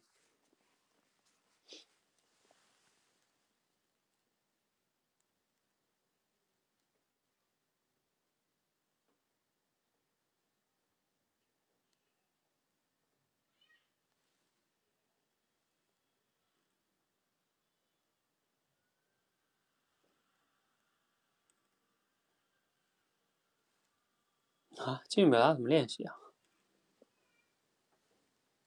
怎么练习？嗯，就按照我刚才说那三点啊。第一点是先把基础的当众表达能力练好，嗯，这是基础吧？这个我不用强调了吧？这个甘甜以前也在多维班是吧？啊，你起码的心理素质跟口脑协调这一块儿一定要练的还不错吧？否则你一紧张或者口脑都不协调，你有想法你也说不出来啊。啊，这是就是第一点。第二点是，就是你的快速构思能力啊。就我刚才说的结构式思考，其实就是我们条理表达里边教的那些。就是你针对一个话题，呃，当然当然按照我刚才说的即兴表达里边讲的哈，它它确实是还有一个叫提问的能力。就是比如说像任何一个关键词，你比如你看我们这个这个这里边的关键词是曹操。那如果是曹操的话，你你得先提出一个问题，你才能进行表达，你才能去构思它的框架。这个问题你要先锻炼你你提问的能力。比如说你这个关键词很多，是不是？那你也可以用我们这个扑克牌也可以啊。你拿到一个词，你先要能提出来一系列的问题。你脑子里面都没有问题的话，你你你表达什么呢？其实在我看来，所有的表达都是在回答问题。你想一想，是不是？就是，嗯，比如说像我们今天我看那电视剧，他就在讲那个讲一个主题，就叫“实践是检验真理的唯一标准”啊。那这个这个这个这句话，它其实就是在回答一个问题啊。回答什么问题啊？就是两两种说法，一种是到底什么是检验真理的唯一标准，或者是说为什么我们说实践是检验真理的唯一标准？你看，他就是在回答这个问题嘛，啊。所以你要锻炼自己提问的能力。这个可以快速的锻炼提问的能力。第二个就是快速构思的能力。比如说你提出来一个问题，那你要快速的看看用我们说的过程顺序也好，正反顺序也好，啊，能不能快速的去锻炼自己这样能想出框架的能力。如果你这框架不能短期内想出来的话，那我觉得即兴表达确实很难啊，因为你脑子没框架，你怎么说呢？我是不太赞同站起来边说边想那种的，那不太现实。那第三点就是我刚才讲的喽，嗯，就是你持续输出，从当下你就要，就像至少我觉得我们做那个每日朗读一挑战，我不知道，其实我我看了一下啊，嗯，坚持的人还是比较少啊。呃，有时候我觉得那个都已经是最简单的了啊，因为每天只是让你花一两分钟读一下。后边那个感想题吧，你能说一些最好说一些，说不了呢，那先不说也行。就是这些习惯，这都是帮你们养成习惯的，嗯，呃，这个就是我觉得都是我给大家出的方案啊。那尽尽管我也知道这些方案，我们 每个人做起来的时候有各种各样的理由，是吧？啊，我这个很忙，我这个什么什么什么什么的，哎，怎么说呢？那那那你要说这些这些理由和借口，每个人都有啊。你们去看看，就是我刚才说的电视剧，那小小平他们当时去恢复高考，那那难度更大啊，是吧？那都是要掉奶，有时候都要掉脑袋的事情哈。就是，嗯，真想去改变一下，你就不能老老搞这些借口啊，说那些都是借口啊。你要有时候甚至这些借口的背后是什么呢？就是你还是觉得不够重要啊？你甚至有时候问问自己，你为什么不那样做呢？你其实深层次认知上挖掘，就是你还是觉得两两个原因，要么是你不想啊，就是你觉得不够重要，所以你不做；第二个是还是你觉得方法不对啊，就是你不知道怎么样做是对的啊，你的认知不对，就是你这个就像我们说练进表达，你不相信这样是对的，所以你不做啊。嗯，就像很多人嗯练口才一样，是吧？口口声声说自己要练口才，要么是什么呢？要么是自己啊，其实他觉得没有那么重要啊，他也不想花那么多时间、金钱跟精力啊，就是没有觉得那么重要，这是第一点。第二点是觉得重要，也愿意花钱花时间，但是但是真正遇到问题的时候，他其实没有去想着真正的去再把这个方法这个问题仔细的梳理清楚啊。遇到问题了之后就哎呀算了吧，我先先先，反正事儿也解决不了啊，就不怎么想了啊，不怎么想再去面对了啊。就尽管你觉得重要重要，但是因为你就相当于一堵墙一样把你堵在那儿，你没有来去真正的直面问题去解决这个问题哈。所以我给大家开的解决方案就是刚才说那三点啊，嗯。剩下就是要大家要去做了，你自己要做不到呢，那就是要加入我们多一班来一起做，嗯，嗯，否则的话这种没有什么办法哈，反正是没办法速成。哈哈。第二个什么呀？心理素质过不了怎么办？啊，心理素质这个问题吧，怎么说呢？嗯，这个问题就是。它确实是一个，就是对很多人来说，嗯，我觉得突破心理素质也不是短期，就是那么容易一蹴而就的啊。但是呢，嗯，就是心理素质它是一个，怎么想说呢？就是它，我以前一直强调过，它是一个认知跟行为的一个相互的影响。因为心理素质不好的人吧，他他在过去很长一段时间，呃，就是你的成长经历中，有很多的因素导致了你已经形成了有些根深蒂固的，比如说觉得自己不够好啊，很在乎别人的评价呀。其实往往心理素质的根源就在这儿，就是你的自尊心、自信不够，不够自信，就是底层哈。那你们肯定会说，那我怎么能提升自信呢？哎，怎么提升自信这个东西，说起来这个能讲一堂课了哈，啊，甚至能讲好几堂课啊。我是专门有一个课，就是讲如何活出自信的哈。这个确实也也太大了，我就不在这里讲了哈。但是我想简单的说一说，就是关于心理素质这个事儿呢，就一方面你要怕什么去做什么，就是你看我们心理素质观就是在做这个事儿。为什么要怕什么去做什么呢？就是你这样做，你就能不断的突破自己。你就会发现，你恐就像恐高一样。你说你恐高，你怎么能治疗恐高？我给你讲一天课，你能不恐高吗？很难。你就直接要上八米高空，连续在上面待半年，你看你恐不恐高了？你就不恐高了啊。其实就是这种行为反向会改变你的认知，这叫行为反向塑造你的认知。所以你恐惧什么你就去做什么，这个在心理学上叫脱敏。那另外一个呢，心理素质也有一个另外一个维度是什么呢？就是你要认知再从反过来，就是行为回过来会塑造认知，认知反过来也会指导你的行为。你要从认知上去改变。就是你有时候你要经常问自己，你怕到底怕什么呢？比如说我们说当众讲话，你讲不好会怎么样呢？你问，不断的拷问自己。我假设今天就没讲好，然后呢，别人嘲笑我，嗯，谁嘲笑我？就首先你问问有多少同事同事会嘲嘲笑你？还有就算嘲笑你了，怎么样呢？明天工作会丢吗？嘲笑了你之后，然后你要做什么呢？明天找个地洞钻下去，以后再也不讲了吗？明天继续讲，是吧？你继续讲，不断的锻炼，或者说一方面在我们这儿提升，就是就是他你要不断的拷问自己，从你的认知层面上去，有时候改变了之后。你会发现，其实也没有那么难。所谓的心理素质，就是自己吓唬自己，还有或者自己在认知上给自己套了一些枷锁啊，老是觉得自己要什么什么完美，然后才能怎么怎么样。嗯，那你这老是这种认知，你就会把自己束缚在那里。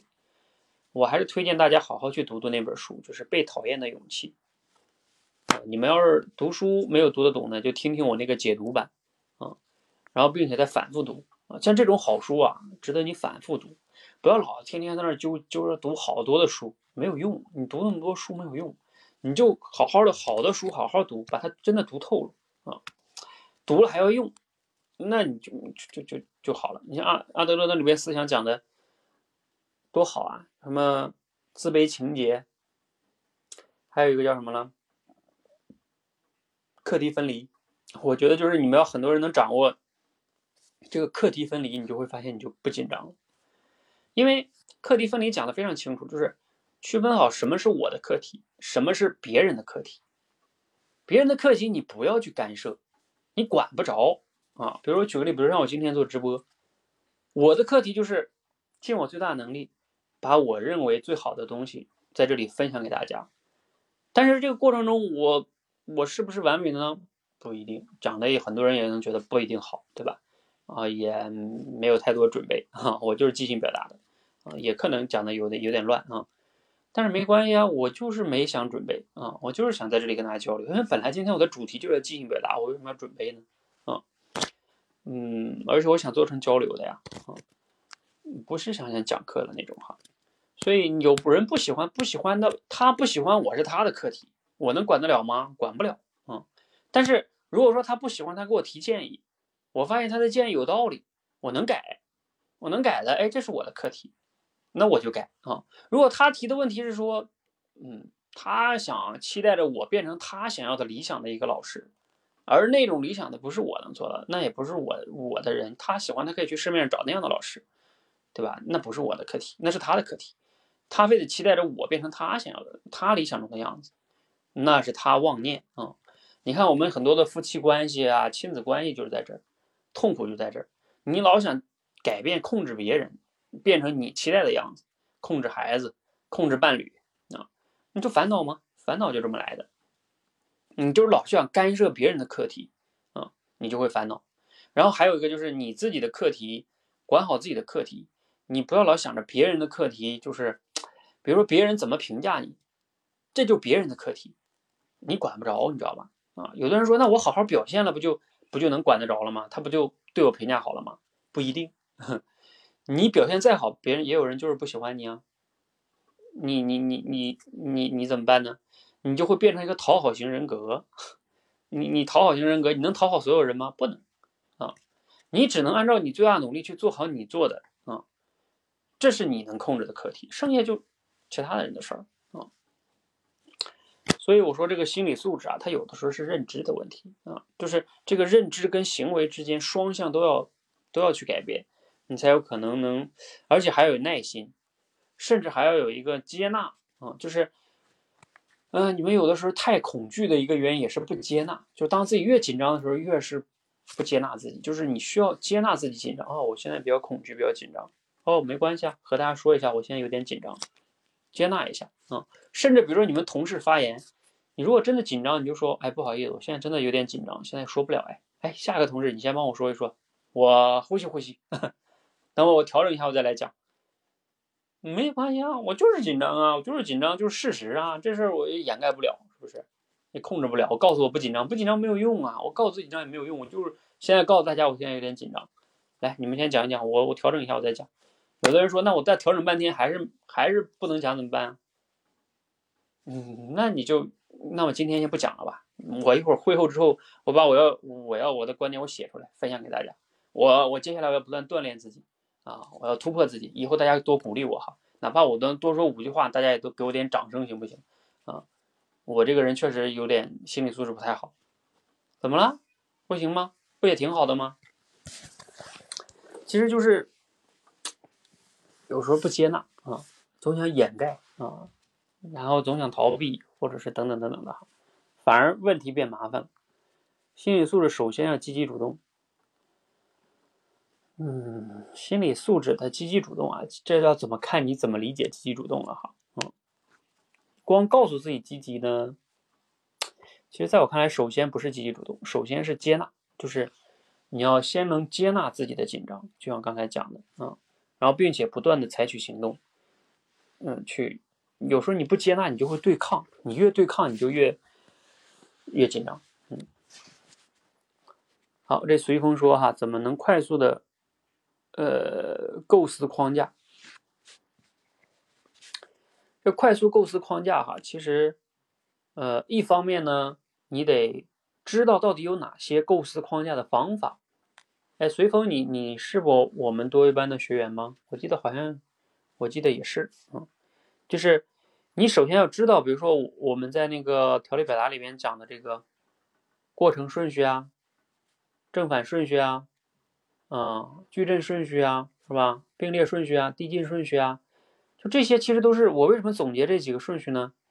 就是这就是构思框架最，就是甚至在我看来基本上逃不了这几个框架。你去看吧，市面上所有的那些文章中的框架，基本上逃不开我说的这几个顺序哈。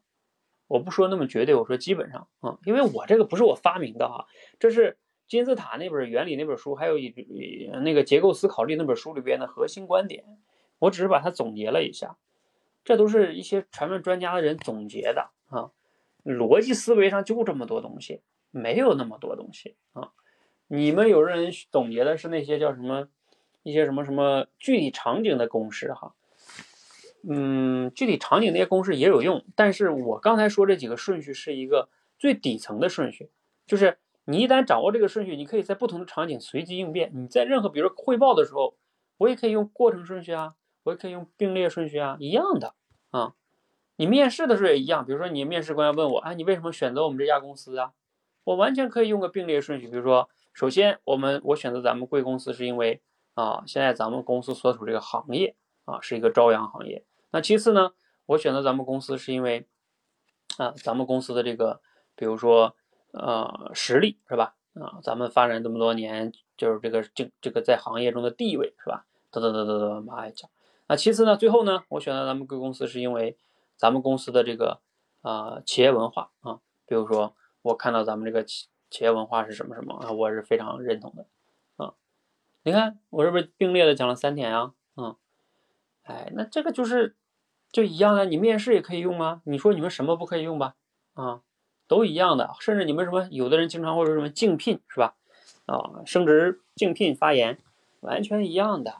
竞聘发言无非就是回答几个问题，比如说为什么机会应该给到我呀？你是不是要回答这个问题？就是现在有个岗位让你竞聘，你是不是要回答为什么我？值得获得这个机会，或者说为什么咱们领导应该选择我啊？你就要回答这个问题。然后那为什么呢？那你就可以讲这里边具体的点，是吧？啊，如果你用并列顺序的话，那就是讲，比如说第一点啊，可能啊，我过去的业绩啊，证明了我的某些能力啊。你看，这是讲我的能力，通过业绩讲能力，对吧？第二啊，再讲这个，嗯，比如说呃，我这个人吧。嗯，呃，人可能大一点，能力以外呢，我们可以再并列讲一点是，嗯，有的人可能愿意讲经验啊，经验也可以吧，经验跟能力还不太一样啊，经验丰富和能力强这两个可以算是并列的啊，因为有的人是经验很多，能力不强；有的人能力强，经验不多啊。那你可以讲经验。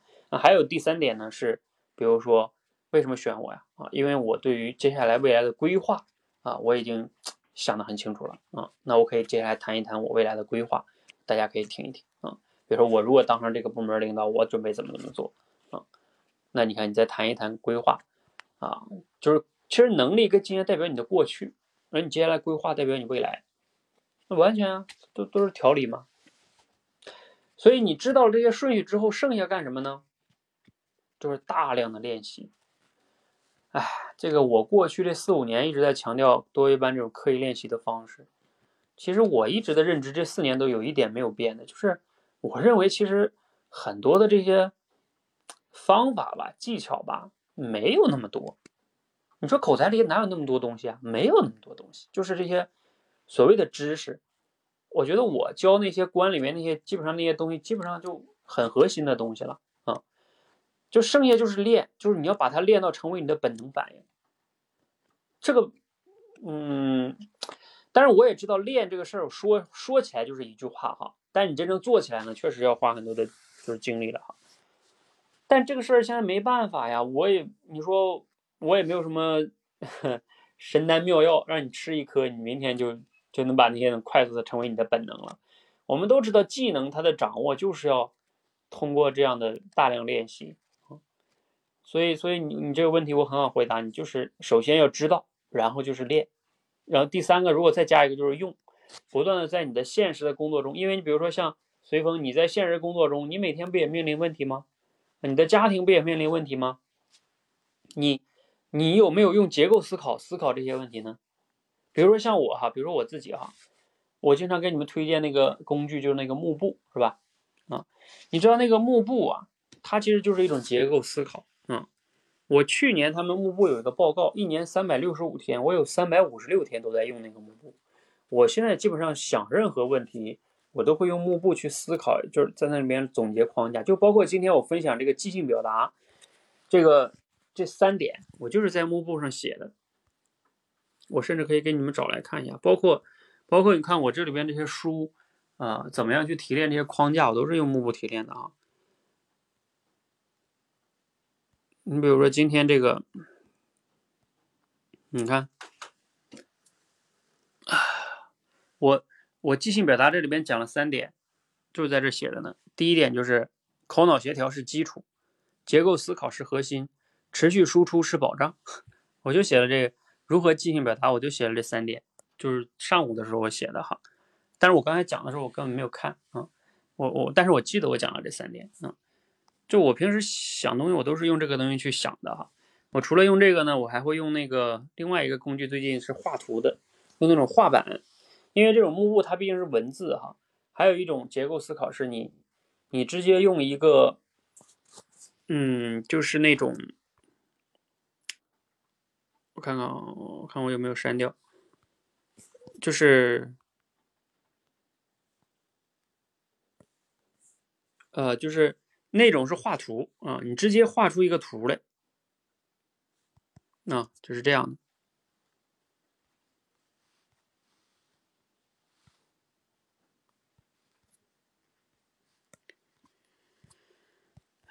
你你直接画出一个图，你的那个。逻辑思维是完全不一样的。我看我这里有没有保存的哈？啊，这呢，比如说，你看，这个是我前两天画的我们社群的产品运营总架构。嗯，那总架构也是这样的。嗯，这不是思维导图啊，我不太喜欢思维导图。嗯，思维导图其实那个幕布啊，它也是思维导图，它可以直接转换成思维导图的。但是思维导图在那里边呢，它是就思维导图，你用思维导图不如用这个画板。就我刚才刚才给你们展示这个画板，就是它画板是什么呢？通俗来说就是一张白纸啊。我有时候其实是如果我在思考之前，我是用那个白纸啊，我手边现在没有拿那个白纸啊。我有时候想问题，我会用白纸直接在上面写，然后画画这个。框架是什么？我画的差不多，草图出来之后，我才用这种电子版的把它画成这这种图啊，画成这种图啊。因为你会发现思维导图它它每一个东西都是给你搞出个杠，然后搞出个杠，再搞出个杠，它其实是一种条理式思考。那你不如幕布其实就是一种思维导图的幕幕布可以直接跟思维导图变过来的哈。但是这种平板平面的白纸画图不一样，它是可以直接画成箭头啊，就它的更你想一张白板，你想怎么画就怎么画，是不是完全不一样？就这些吧，都是你要去想要提升你的结构思考能力，这都是你要去平时就要这么用的。我平时真的都是这么用的，所以你看我结构思考能力强，我天天都这么用的。你不这么天天用，这我技能不就是这样的吗？熟能生巧，谁是天才啊？没有人天才，我也不是，我也不是天生会这些东西啊，就是用的多啊，用的多你就你就慢慢就进步了呀，啊。你们很多人最大的问题就是，嗯，首先这些工具不知道，第二知道了也不用啊，每天都按照自己本能在那儿想一些，凭感觉在那儿想东西啊，那你说话的时候怎么可能，怎么可能就有框架了呢？肯定没有啊，对不对？你平时就是那样的呀，啊，所以说功夫在当下呀，道理就是这么朴素，我甚至觉得道理就这么点儿啊，没什么可，没什么太多道理啊。剩下就是做了啊，做不到啊，听再多道理也没什么用。那只不过剩下就是我们研究怎么能做到，嗯，好吧，还有什么问题吗？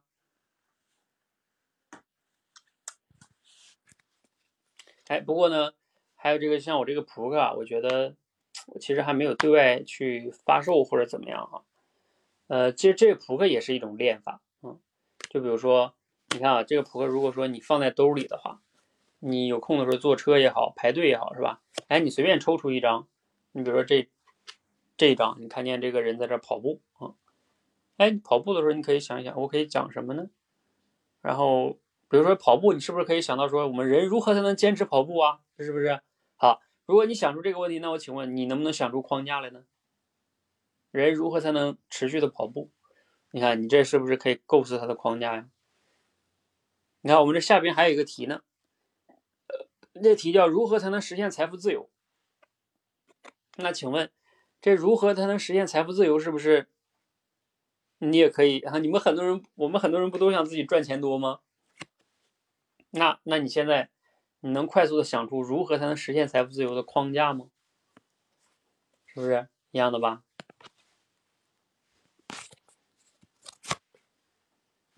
这个是如何才能升职加薪，很重要吧？你不是想升职加薪吗？来，你你这个，这不都是吗？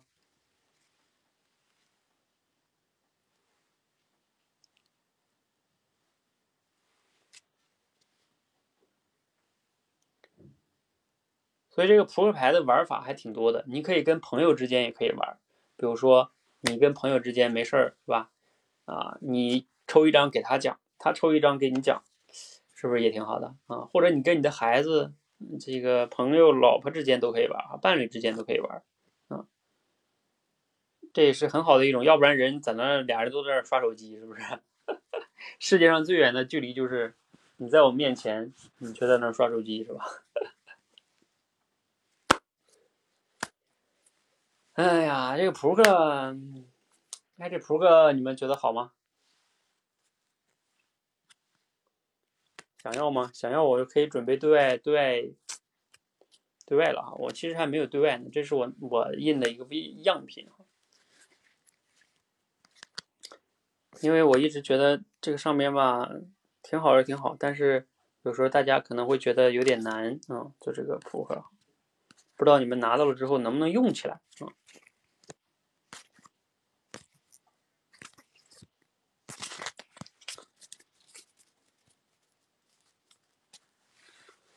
好，那就这样哈。呃，我们今天呢算是一次简单的交流分享会啊啊！如果大家没什么问题呢，我们今天就到这儿了啊啊，刚好一百分钟，嗯，啊，聊了这么三个话题啊，一个是即兴表达，我们怎么样才能去做到即兴表达？然后第二是用这个扑克去给大家现场演示了一些我们怎么样用关键词或者用图片啊去做即兴表达。那第三个呢，刚才给大家去答答了几个常见的你们训练口才的困惑吧，比如说如何什么即兴表达怎么练啊，心理素质的问题哈，快速构思的问题，嗯，啊等等等等这些吧哈，嗯，道理就这么多哈，剩下的呢还是大家好好练习啊，然后你要练的过程中，比如说哈，你出现了问题也不要怕啊。因为我可以跟他说，你练的过程中肯定会有问题的啊，因为你在持续的走这个过程中，说起来容易啊，做起来肯定会出问题啊。那出问题的时候也不要怕，然后可以去来一起来分析一下，你可以在群里边或者找我们啊，一起来探讨怎么能把这些问题解决啊。你你出现问题，我们去用了结构思考去分析分析问题，不也挺好的吗？啊，是不是？不也是你思考的机会吗？如果你能把它思考明白。你不就又成长了吗？好，所以不要怕问题哈，先接纳问题，再去解决问题。你会发现，真正的高手哈，就是解决问题啊。老天派你来就是让你来解决问题的，不是让你来制造问题和抱怨问题的。你要想真正成为一个人才，甚至在我看来，一个真正的人才都不是口才最好的人，是解决问题最强的人。